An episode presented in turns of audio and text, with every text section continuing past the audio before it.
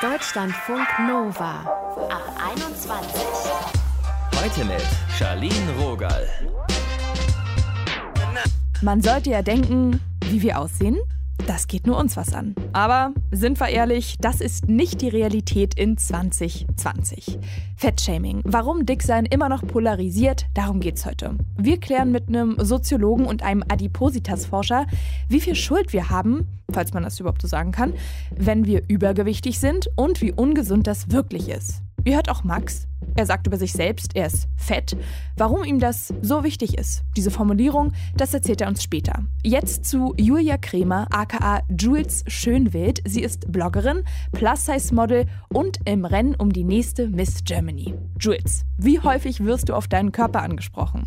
Mm, also vor kurzem war es so, dass ich mit dem E-Scooter durch Hamburg gefahren bin und da wurde mir hinterhergerufen, ach, machen Fette jetzt gar keinen Sport mehr. Und wow. es kommt immer wieder vor, beleidigend oder auch einfach nur beschreibend, aber irgendwas passiert immer. Ja, also ich war auch geschockt, weil ich mir dachte so, wow, äh, 2020, aber ja, das passiert immer noch. Was bekommst du sonst so für Kommentare, für Reaktionen? Also ich bin ja online stark vertreten und äh, aktuell muss ich mir immer wieder anhören, ja, du glorifizierst ja Übergewicht, äh, du musst das doch kennzeichnen, dass äh, Dicksein ungesund ist, das darfst du nicht so verharmlosen, dabei zeige ich ja nur, wie ich bin und wenn man sich mal genauer mit meinen Texten äh, befassen würde, dann würde man lesen, dass ich über meine Essstörungen, die ich in den ganzen früheren Jahren hatte, mit denen beschäftige. Und ja, ich gehe auf sehr, sehr viele Themen ein, aber das wird nicht gesehen, sondern man sieht, okay, krass, die Frau kommt mit sich klar, die ist irgendwie auch selbstbewusst. Für viele ist, glaube ich, immer noch dieses Denken, ich kann nur selbstbewusst sein und mich annehmen, wie ich bin, wenn ich äh, schlank bin. Das hatte ich ja auch viele Jahre und so bin ich dann in die Essstörung gekommen. Und für mich ist das aber auch ganz wichtig zu sagen, so, das fängt wo ganz anders an und es liegt einfach wirklich an uns, ähm, ja, eigenverantwortlich zu handeln, das Leben selbst in die Hand zu nehmen und anfangen, seinen Körper zu lieben oder erstmal so anzunehmen, wie er ist. Und dann kann man gucken, woher kommt das alles denn eigentlich. Wann war denn bei dir der Punkt, dass du so ja, dich selber akzeptieren konntest und so selbstbewusst damit rausgehen konntest? Das ist ein ganz langer Prozess. Also meinen Blog habe ich jetzt seit acht Jahren. Als ich angefangen habe, hatte ich so gut wie gar kein Selbstbewusstsein. Und das ist jetzt wirklich mit den Jahren gekommen. Ich würde sagen, so seit ungefähr drei, vier Jahren fühle ich mich so richtig selbstbewusst, aber selbst das steigert sich auch immer noch. Also Selbstbewusstsein bedeutet für mich, sich so gut kennen wie kein anderer auf dieser Welt und einfach auch dazu zu stehen, wie man ist. Und das ist ein Prozess über ganz, ganz viele Jahre. Ich meine, das hört sich so an, dass du ja auch, sag ich mal, sehr reflektiert damit bist und auch genug da schon mit dir zu tun hast. Warum glaubst mhm. du, triggert das andere Menschen so sehr, das Dicksein? Ich glaube, ganz viele Menschen sind getriggert, weil sie es ja nicht anders gelernt haben. Man kennt aus den Medien, seitdem wir alle klein sind, nur dieses eine einzige Schönheitsideal. Da gibt es keine andere Körperform. Und deswegen sind wir alle so darauf getrimmt, dass einfach nur dieses eine Ideal gesund ist, schön ist, äh, erfolgreich. Aber ja, wenn wir uns mal in der Realität umgucken, das sieht einfach ganz anders aus. Und ich finde, da sollten wir einfach mal hin, dass, dass es einfach auch einen Mensch mit einer etwas größeren äh, Statur gibt, und der kann all die Attribute auch haben. Nur weil wir das so nicht gelernt haben, heißt das nicht, dass es das nicht gibt. Und dieser Mensch muss nicht automatisch ungesund sein oder ungepflegt oder irgendwas anderes. Glaubst du eigentlich, dass die Gesellschaft mit dicken Frauen strenger umgeht als mit dicken Männern? Auf jeden Fall geht die Gesellschaft mit dicken Frauen kritischer um als mit dicken Männern. Man sieht es ja, äh, diese Plus-Size-Bewegung, wenn wir uns die mal angucken, die gibt es jetzt auch schon ja, locker zehn Jahre. Und die ist ja, betrifft nur die Frauen. Und kein Mann sagt dazu etwas, weil ich glaube, dicke Männer sind in der Gesellschaft ganz oft so entweder die Teddybären oder die erfolgreichen Businessmänner mit dem Wohlstandsbau. Aber dicke Frauen sind für ganz viele Menschen so, mh, hm, ja, sehr unangenehm und ja, möchte man einfach nicht so gerne was mit zu tun haben. Kommt natürlich auch immer drauf an, aber so generell ist die dicke Frau in der Gesellschaft einfach äh, ja, ungesehen oder nicht gern gesehen, würde ich sagen. Ich glaube aber tatsächlich auch, dass das langsam in, in Wandel gerät und das finde ich total wichtig und äh, gut. Wie zum Beispiel jetzt auch die Miss Germany-Wahl. Ja, du hast dich ja da ähm, für angemeldet, ne? Und du bist mittlerweile unter den Top 160 und unter den uh. Top 10 für Hamburg. Was, ja. ist, was bedeutet das für dich? Als ich erfahren habe, dass ich bei Miss Germany jetzt unter den Top 10 für Hamburg oder 160 für Deutschland bin, ich habe echt geweint, weil ich das gar nicht begreifen kann, was in den Jahren auch passiert ist. Also muss ich das so vorstellen, als ich mit dem Bloggen vor acht Jahren angefangen habe, da war ich alles andere als die Norm oder ich wurde alles andere als gehört. Und jetzt in so einem Wettbewerb auch nur ausgewählt zu sein, das ist einfach unvorstellbar, weil ja, es fühlt sich für mich so an, als würde sich meine Arbeit, die ich die ganzen letzten Jahre gemacht habe und dieses nie leise werden, das, als würde sich das langsam alles auszahlen. Und das berührt mich zutiefst. Und ich bin so glücklich, dass ich ein Teil davon sein darf. Und ich bin sehr, sehr gespannt, wie weit ich in diesem Contest kommen darf, weil ich fände es so krass und wichtig für diese Gesellschaft, dass auch mal eine Frau mit einer anderen äh, Kleidergröße eine Stimme bekommt und gesehen wird. Glaubst du eigentlich, dass wir dieses Label Plus Size für Models noch brauchen? Weil ich kann mir schon vorstellen, dass ähm, ne, wenn, wenn du da gewinnst, würde wahrscheinlich dann gesagt werden, oh ja, jetzt hat hier so ein Plus-Size-Model gewonnen oder auch so bei, weiß ich nicht, Germany's Next Top-Model, mhm. wird dir dann auch immer gesagt, ach ja, die kann jetzt in diese Plus-Size-Richtung gehen. Was denkst du über, über so eine Bezeichnung und über so eine Wörter? Ich finde Plus-Size aktuell noch total notwendig, weil ich glaube, man muss erstmal dieses ganze Thema so ein bisschen hervorheben, damit das sich alle ansehen können, alle begreifen können, was da in den letzten Jahren einfach nicht gesehen wurde oder schiefgelaufen ist, damit man es dann irgendwann integrieren kann. Das ist so wie im Bekleidungsgeschäft, dass äh, es spezielle Ecken nur für kurvige Frauen gab. Und Ziel müsste es ja irgendwann sein, dass diese Ecken nicht mehr da sind, sondern dass das alles an einer Kleiderstange hängt. Du hast ja vor kurzem auf Insta eine Kampagne gestartet äh, mit dem Hashtag Respect My Size. Warum hast du das gemacht? Oder ähm, Warum hast du damit losgelegt und wie wurde darauf reagiert? Ja, zusammen mit meiner Bloggerkollegin Verena Prechtel haben wir im April gesehen, dass äh, es eine Hotelbesitzerin gab, die hat gesagt, dicke Menschen seien eine Diskriminierung für ihre Augen. Und da haben wir uns erstmal so connected und haben gesagt, so hast du das auch gesehen? Sie so, ja. Und dann haben wir halt gesagt, das kann ja nicht wahr sein. Wie kann das ein Mensch, eine Hotelbesitzerin, die auch wirklich Verantwortung für ein Unternehmen trägt, sowas in der Öffentlichkeit laut sagen, ohne sich zu schämen. Und da ist uns erstmal klar geworden, krass, dicke Menschen kann man einfach ohne Probleme diskriminieren. Und da ist uns erstmal bewusst geworden, krass, wir werden eigentlich auch total oft diskriminiert, ohne dass wir das wirklich immer an uns ranlassen. Dann haben wir in unseren Communities mal nachgefragt, sag mal, wie sieht es bei euch aus? Wir haben in 24 Stunden tausende Nachrichten bekommen. Also wirklich, das Postfach ist explodiert.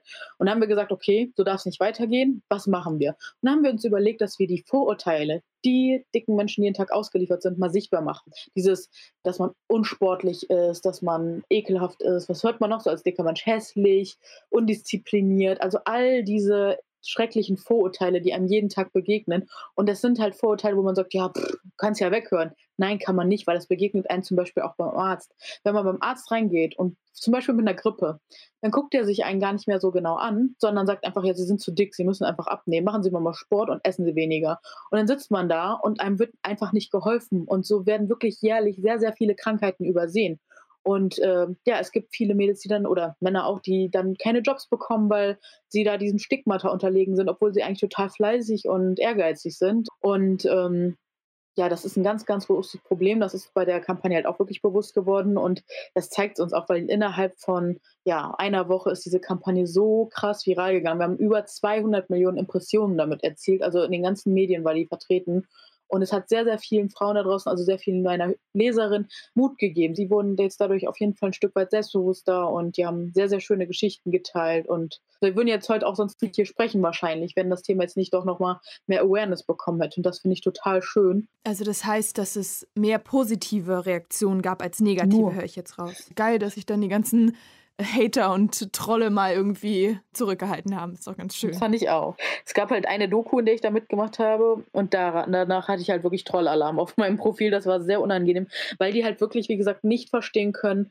dass äh, nur weil man seinen Körper akzeptiert und so annimmt, wie er ist, damit man halt irgendwann mal vielleicht was dran ändern kann, wenn man Lust dazu hat, dass das nicht gleich bedeutet, dass man sich aufgegeben hat oder ja, jetzt alle dazu anstiftet, auch dick zu werden. Also das setzen ganz viele Leute miteinander gleich und das finde ich ganz, ja, die haben einfach noch ihre Hausaufgaben zu machen, würde ich sagen. Weil ich mache meine Hausaufgaben schon seit vielen Jahren. Ich höre auch anderen, ich sage jetzt mal Randgruppen zu und versuche da auch einfach achtsam mit zu sein, mit meiner Sprache, mit meinem Handeln.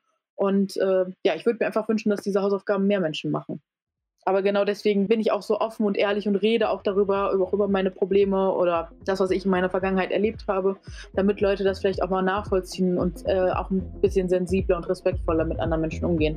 Den Eindruck teile ich auch. Ein sehr ehrlicher und reflektierter Talk mit Jules. Auch bekannt als Schönwild war das für uns. Deutschlandfunk Nova. Dicke Menschen, die bekommen im Alltag häufig zu spüren, was andere von ihrem Gewicht halten. Das haben wir heute schon von Jules gehört. Warum das Thema Dicksein andere so, ja fast schon provoziert. Damit kennt sich Friedrich Schorb aus. Er ist Soziologe und forscht zu Gewichtsdiskriminierung an der Uni Bremen. Und ich wollte erst mal wissen, es gibt in Deutschland, das ist bewiesen, mehr dicke als dünne Menschen. Warum wird Übergewicht nicht einfach akzeptiert? Ja, das ist eine gute Frage. Ich denke, es wird natürlich ein Stück weit akzeptiert, wenn man unter Übergewicht tatsächlich diesen Bereich BMI 25 bis 30 meint, der tatsächlich ja die Mehrheit der Bevölkerung hat, dann wird das zumindest bei Männern in der Regel schon irgendwie akzeptiert. Wenn es dann darüber hinausgeht, eben häufig dann nicht mehr. Also wenn man dann von der sogenannten Adipositas spricht, manchmal auch schon beim Übergewicht, gibt es dann eben die offene Ablehnung obwohl das ja auch noch ein sehr großer Teil der Bevölkerung ist. Also auch ein Viertel etwa, fast ein Viertel der Bevölkerung hat ein BMI über 30.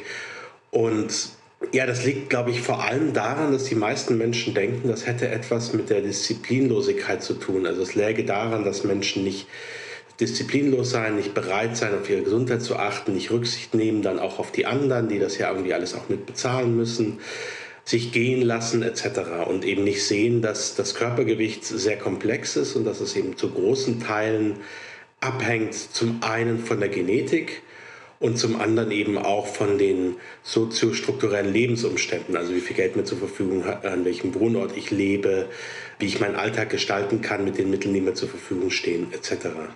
Sie forschen jetzt zu Gewichtsdiskriminierung und es äh, betrifft ja dann, sag ich mal, dicke Menschen und auch dünne Menschen. Wer ist denn davon stärker betroffen? Also es ist schon so, dass äh, es Gewichtsdiskriminierung bei dünnen Menschen durchaus auch gibt. Das wird dann auch häufig äh, negativ kommentiert. Bei Frauen wird schnell mal Magersucht unterstellt. Aber insgesamt ist es einfach von der Menge her, gibt es einfach viel mehr Menschen mit einem hohen BMI oder mit einem deutlich erhöhten BMI als Menschen mit einem sehr niedrigen BMI. Deswegen denke ich schon, dass insgesamt dicke Menschen stärker unter Diskriminierung leiden. In welchen Bereichen werden denn dicke Menschen besonders stark diskriminiert? Was haben Sie da herausgefunden? Es ist tatsächlich so, dass die meisten Studien aus dem Gesundheitsbereich kommen und genau das berichten, was Schulz auch äh, berichtet, nämlich dass Patientinnen und Patienten sich nicht ernst genommen fühlen, dass sie die Erfahrung machen, dass sie nicht richtig untersucht werden, dass gesagt wird, ach, nehmen Sie mal 20 Kilo ab, kommen dann wieder Beschwerden gar nicht richtig ernst genommen werden, nicht wirklich untersucht werden, mit teilweise fatalen Folgen. Und dann gibt es aber auch Forschung zu gewichtsdiskriminierenden Bereichen.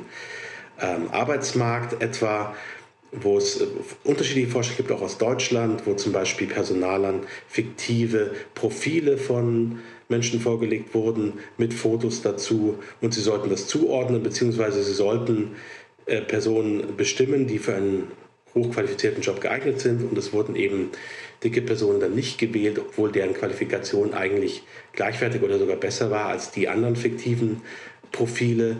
Und es gibt auch einiges an Untersuchungen zu ähm, Gehaltsstruktur, also dass dicke Menschen mit ähnlicher Qualifikation weniger verdienen, seltener befördert werden.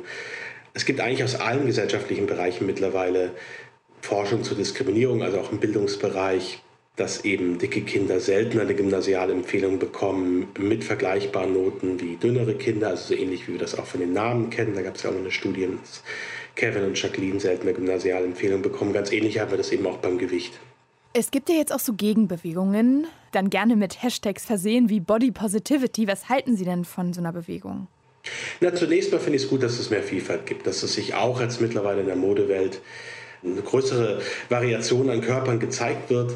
Aber natürlich ist es natürlich so, dass es nach wie vor äh, Menschen ja letztendlich sehr stark auf ihren Körper auch äh, reduziert und es ist auch eine Kritik daran, dass gesagt wird, also das Streiten für eine Gesellschaft, die eben nicht mehr aufgrund äh, des Gewichts diskriminiert, das sollte eben nicht nur darüber gehen, dass man sich jetzt eben selbst präsentiert als ich bin dick und schön, sondern das sollte eigentlich darüber gehen, dass Menschen ein Bewusstsein dafür entwickeln sollen, dass Diskriminierung falsch ist, weil es kann auch eine Überforderung sein. Es wird nicht jedem gelingen, sich selbst schön zu finden, sich selbst entsprechend zu präsentieren. Und es ist eigentlich auch nicht das Ziel, dass jetzt dicke Menschen sagen, okay, wir müssen uns jetzt schön finden, dann findet uns die Gesellschaft irgendwann auch schön, sondern es ist eigentlich das Ziel zu sagen, die Gesellschaft muss mehr Sensibilität dafür entwickeln, darf nicht mehr stigmatisieren, muss sozusagen diese Vielfalt von Körpern akzeptieren. Wer profitiert denn davon, Dicksein so zu diskreditieren? Naja, es sind häufig große Lebensmittelfirmen, die eben dann auch äh, zum Beispiel Diätunternehmen aufkaufen oder eine Diätabteilung haben, wo sie irgendwie Leitprodukte herstellen.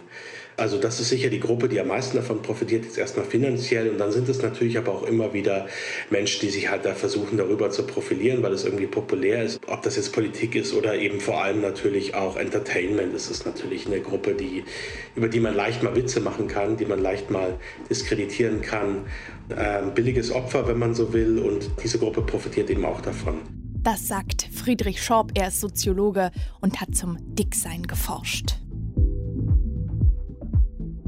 Deutschlandfunk Nova.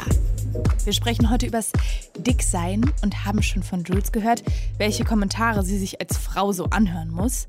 Ob es einem Mann genauso geht, das wollen wir auch wissen. Von Max. Max, wie würdest du denn dein Aussehen beschreiben? Ich sag oft fett, ich meine, das ist nicht das Erste, was ich jetzt sage, wenn ich jetzt jemanden äh, sehe, sage, hallo, ich bin Max und fett. Aber das äh, sage ich schon, weil dick ist so, so relativ. Ne? Also ich kann mich mit dick nicht äh, identifizieren, weil es einfach nicht schlimm würde. Das ist meine eigene Meinung dazu.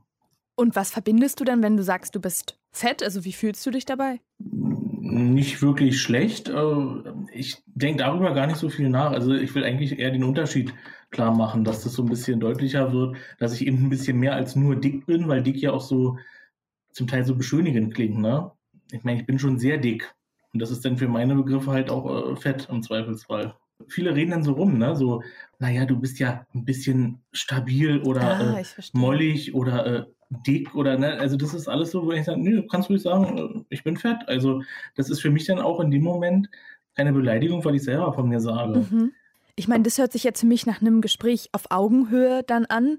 Wie reagieren denn so fremde Menschen im Alltag auf dich und also kommentieren die dein Gewicht? Das ist sehr unterschiedlich, also verbal häufig seltener. Was häufiger ist, sind Blicke, die ja auch mehr sagen als Worte, mhm. äh, wie man so schön sagt. Und dann hatte ich halt, also, und was mir aufgefallen ist, ältere Leute, über 60 zum Beispiel, äh, die sind da dann eher direkter und sagen das auch. Im Bus hatte ich so ein Erlebnis, wo dann so eine Frau älteren Jahrgangs sagte, also so fett, nimm zwei Sitze ein und das ist das ganze amerikanische Essen. Das war auch noch vor meiner Zeit bei Instagram und wo ich auch noch ein bisschen weniger selbstbewusst war. Das hat mich schon so ein bisschen geschockt, ne, dass so eine Oma sowas sagt. Total verständlich. Jüngere Menschen, naja, das hört man auch mal so hin und wieder, wobei ich das auch viel äh, abgeschaltet habe. Das ist, äh, wahrscheinlich kriege ich es auch nicht so mit, aber es sind eher dann Blicke natürlich, ne? wenn man jetzt so im Restaurant oder, ach, guck mal an, der ist ja dick oder, oder fett, besser gesagt, das denken wahrscheinlich die meisten, würden es aber nicht sagen. Bekommst du auch so Kommentare, dass Leute dich darauf hinweisen, so, ey, das ist ungesund? auch im Freundeskreis denn schon eher, ne? wenn man sich kennt und dann eher so diese, ach naja, und hm, meinst du denn und solltest du nicht und äh, denk doch auch an dich. Ich meine, das ist mir alles bewusst. Deswegen sage ich auch, ich bin fett. Ich meine, ich weiß auch, dass das ein gesundheitliches Problem ist oder zum Problem werden kann. Und war das bei dir schon immer so, dass du fett warst, wie du selber sagst? Jein, ähm, ich war schon relativ früh ein bisschen, äh, wie soll ich sagen, stärker gebaut. Da würde das noch hinhauen. Ne? Also bin dann immer tatsächlich dicker und dünner geworden, hatte auch bei so einem großen amerikanischen Abnehmen-Imperium, wo man Punkte zählt, ja. mitgemacht. Die watched. Und, genau. Und hatte dann auch erheblich abgenommen. Das war so in der Zeit, wo ich in der neuen Klasse war, also wo ich 15 war. Da hatte ich dann mal 20 Kilo abgenommen, allerdings wieder 30 zugenommen. Ah, ja, also ich kenne das auch ein bisschen, also nicht fett zu sein, sondern vielleicht nur dick zu sein, um es in meinen Worten zu sagen. Und weiß auch, dass das natürlich besser ist, dass ich beweglicher dann bin, nicht so schnaufe, das ist mir schon klar.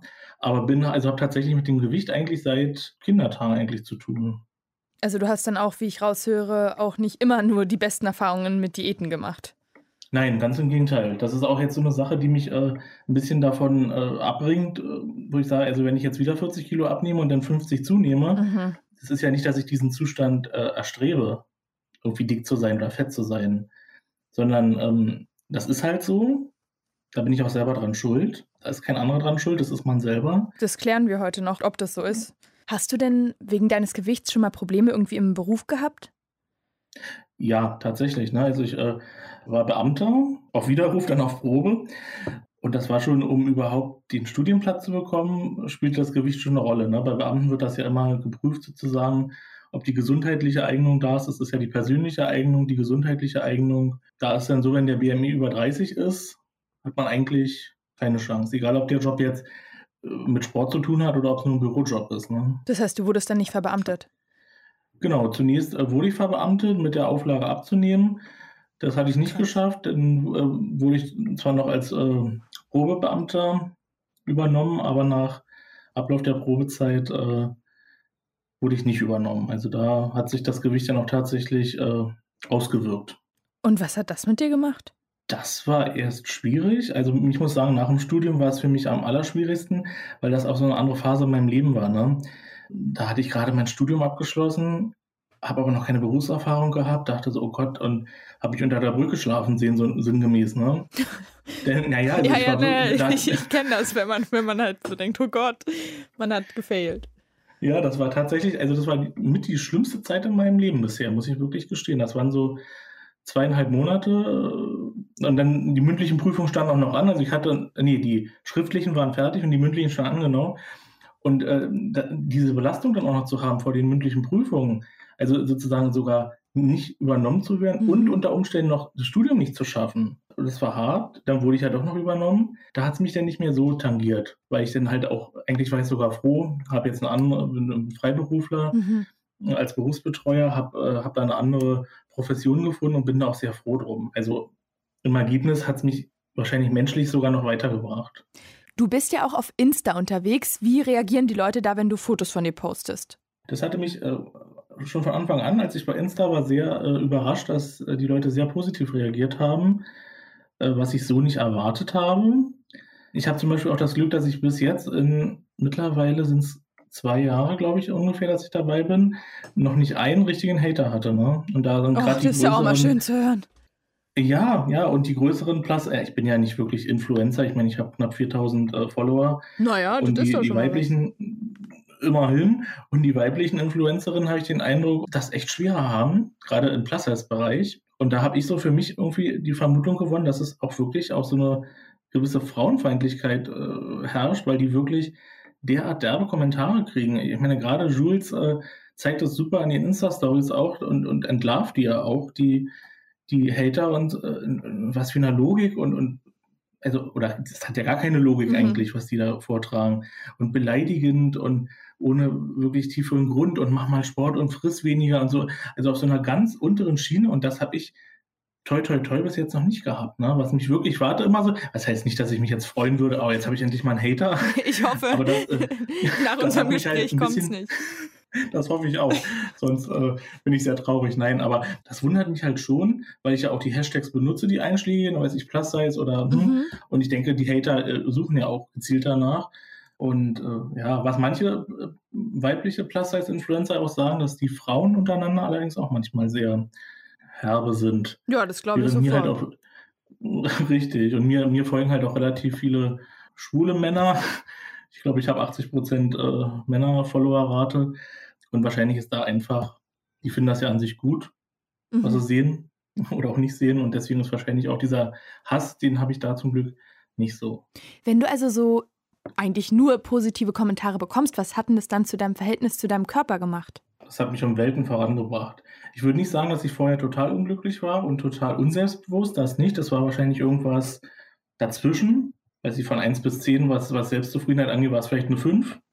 Und jetzt bin ich locker bei einer 8 oder 9. Also das hat mich wirklich enorm nach vorne gebracht, halt auch zu sehen, es gibt andere. Ich meine, Plus-Size-Männer sind zum Beispiel bei Insta jetzt auch nicht so weit vertreten. Da gibt es vielleicht in Deutschland zehn, wenn man es mal so überschlägt. Bei den Frauen sind es da schon einige mehr, die zumindest sehr aktiv sind.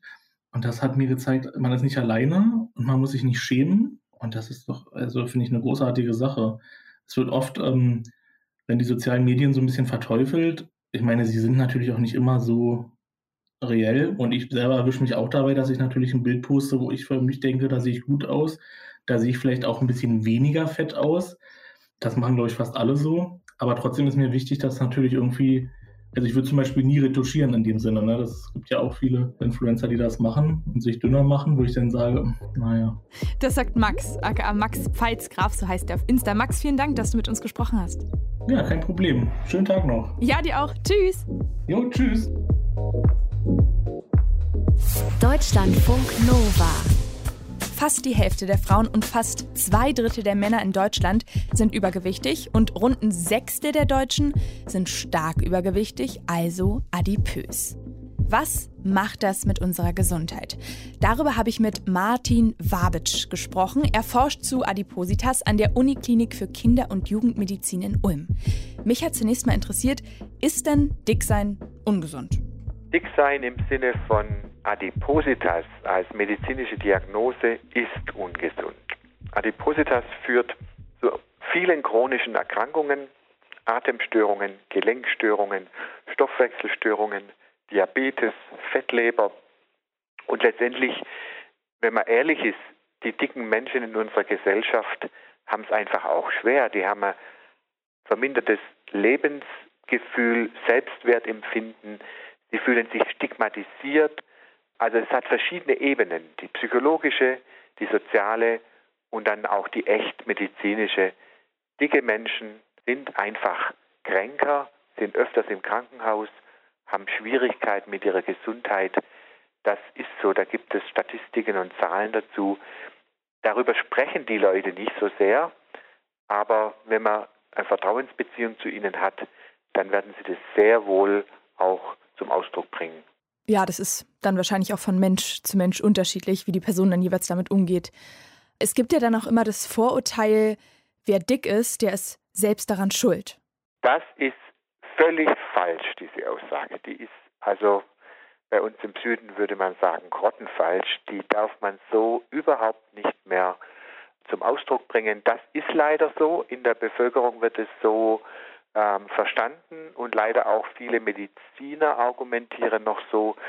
Ich bin ja Kinder- und Jugendarzt und kein Kind, das eine Adipositas hat, ist schuld an diesem Zustand und auch die Familie ist nur begrenzt schuld daran. Adipositas ist kein selbstgewählter Zustand. Warum das werden denn dann ja. ähm, Menschen ja. übergewichtig? Da bedarf es einer biologischen Sicht auf das Thema.